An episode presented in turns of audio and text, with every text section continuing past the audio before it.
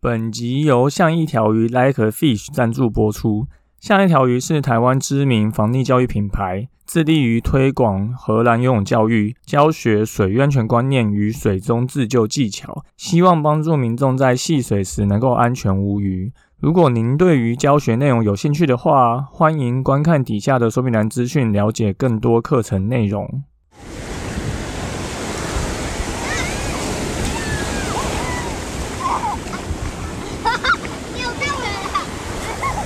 现在时间下午五点钟，海水浴场关闭，请尽速从水里上来，谢谢。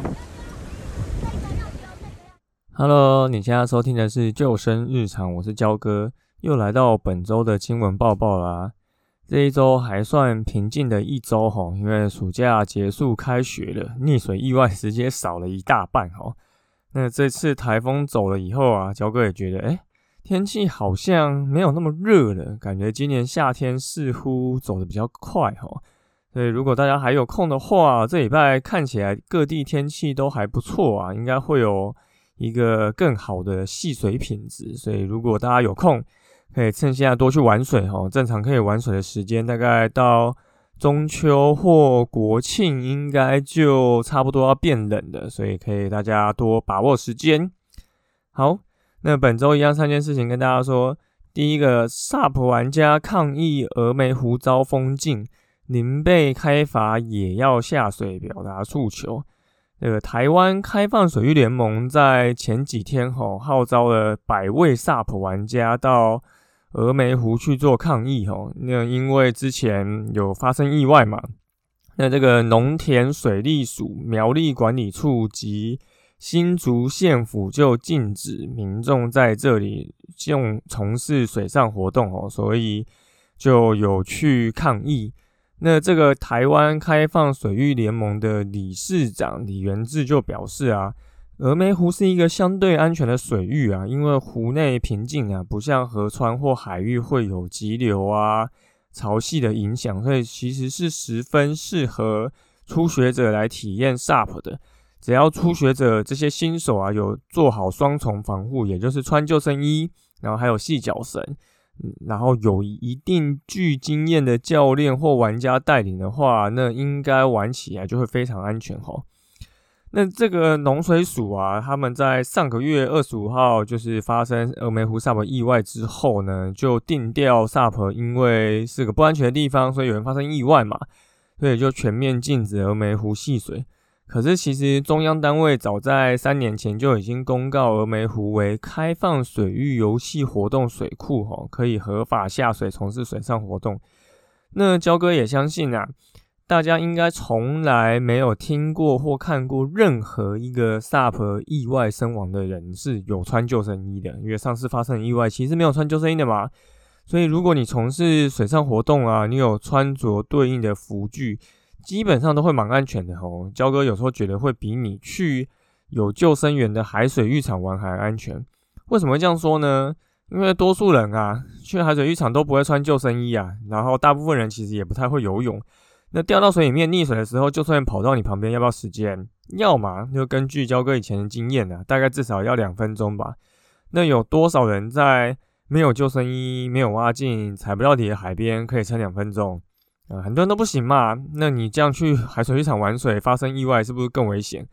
所以真的不需要因噎废食哈，安全的湖不给大家下，然后反而要民众去其他更危险的地方从事游戏活动哈。像上个月啊，朝境公园不就因为大五轮沙滩的意外，就一起跟着封闭嘛，根本跟他没有关系，结果就有教练带学生去更危险的隔壁的另外一个海湾去上课。结果就发生渔船把教练的脚打断的意外，哈，那没有想到这个新竹县政府看到这个意外，也还是同样做这种重蹈覆辙的管理措施哦，真的是非常令人可惜的。所以我们就期待新竹这边峨眉湖，看是不是可以与时俱俱进啊，然后做一个好的示范，然后重新开放这个湖泊，可以让大家下水。好。那第二个新闻是男童落水仰漂离家数十公里获救，这个是发生在大陆的一个新闻吼，有一个十岁的小朋友就掉到水里面了，然后就漂走，就他竟然飘到十公里以外的河北省的石家庄，才由当地的警察看到获救吼。那媒体就有说啊，这个男童当时是漂在水面上，有就是呼救啊，可能都没有人听到啊，是一直到石家庄才有游客，不是游客，有钓客听到哈。那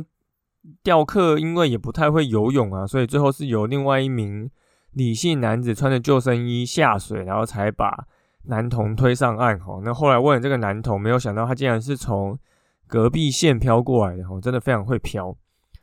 那这几天焦哥其实刚好受接受一些采访啊，又有被问到说，哦，如果上完你们的防溺自救课啊，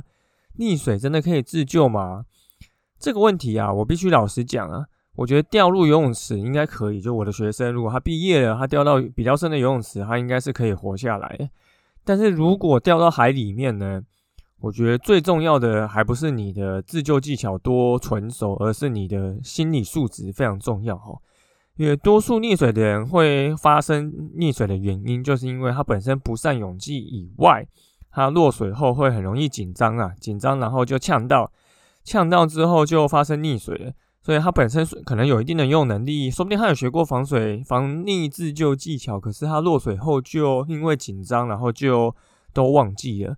因为你如果没有常态性的去练习啊，你如果发生意外的时候，很多人是没有办法反应的。就像防灾演习啊、地震演习一样，就是真的失火了，或是真的发生地震了，大家真的会知道要该怎么反应吗？真的是不一定的哦，所以我们才会有定期的地震演习啊，或是各种警报啊，就是为了让大家能够去要适应你真的发生意外的时候，你要怎么样习惯反射性知道你应该要做什么样的事情。所以像我们自己的防溺自救课啊，我们可能会帮小朋友测。你要能够三分钟脚不碰地板，手不扶墙，然后看你能不能撑到这个时间。但实物上溺水，你可能要撑多久呢？刚上一个新闻有提到嘛，如果是海水浴场，你可能要撑两分钟；但如果是非海水浴场的海边，你可能要撑到一个小时哈。所以，如果你的心理素质不够强，你没有办法稳定发挥你学过的这些自救带援技巧，尽管你有学过，你也不一定。做得出来哈，这个是非常重要一件事情。所以大家如果有机会在安全的情况下，还是必须多去练习哈。不管是在游泳池、溪边、海边，你要去增强你的心理素质，让你有办法可以稳定发挥你原本就应该会的这些能力跟技巧。好，那最后一个活动资讯哈，要来跟大家讲说什么叫做回流区 Eddy 哈。当水流从上游流到下游的时候啊，如果这个河道缩减，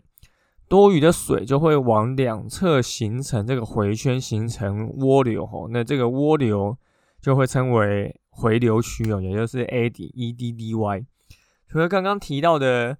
河道缩减，水会往两处流以外啊，有些是河道它可能突然有个缺口，水会流进去哦。那这种情况也会形成涡流。那涡流就会把流下来的东西卷到这个位置嘛，然后让这个人或这个物品无法在这边脱困。所以有些人他可能会坐着救生圈啊，顺流而下玩飘飘船，那这个时候可能就会被带进去在那边飘吼。那当然，这个涡流啊回流区，它其实并不是会让你发生溺水的真正原因吼，会发生溺水的真正原因是因为你不会在踩不到底的地方游泳。这个涡流回流区，它只是会让你人卡在这一个循环里面，不容易出来而已。所以，如果你真的遇到这种情形啊，你可以有几个方式可以出来哦。第一个，你可以顺着水流方向移动哦，在这个人抵达最外圈，也就是这个回旋力最没有这么强的地方的时候，就顺着它游出来哈。那第二个，当然就是你找。岸边的物体攀附，然后想办法爬上岸嘛？那这样形容其实大家有点难理解了，所以焦哥这边有弄了一个影片，就是人家有做一个实验影片哦，不是真的人跑到涡流区，而是在教室做了一个教具，就非常有趣，大家可以去留言区看这个影片哦，看到底涡流它要形成的时候，东西是怎么在这一个地方做打转的。好，那本周就是这三件事情跟大家说。第一个就是有萨普玩家到新竹峨眉湖抗议啊，新希望新竹县政府啊，然后水利署啊，不要就是农水署啊，不要重蹈覆辙啊，就是用禁止的方式不让民众在安全的地方玩，那真的是一件本末倒置的事情。只要你有穿着救生衣、带脚绳，其实应该都会非常安全才对。第二个就是我们如果会水中自救技巧啊，像仰漂啊，能够漂够久啊这些事情，你的心理素质还是非常重要的哈。因为如果你要就是等待救援，你要真的撑得够久哈，不是说你有学过你就一定撑得够久哈。你有时候可能紧张，不小心呛到，你就没有办法做出相对应的技巧。第三个就是跟大家讲说什么是回流区哈，大家可以去看一下影片。一个东西它可能会卡在这个漩涡上出不出来，那要怎么办？怎么出来呢？你就是要在它跑到最外圈的时候想办法游出去。那大家要再特别注意溪流可能会发生这种情形。好，那就感谢大家收听今天的救生日常，我是焦哥。如果你喜欢我们节目的话，欢迎到 Apple Podcast 留言并给我们五颗星，也可以推荐给身边的朋友。如果你有 IG 账号，也可以跟我们说你想要听什么样的主题。我们就下次再见喽，拜拜。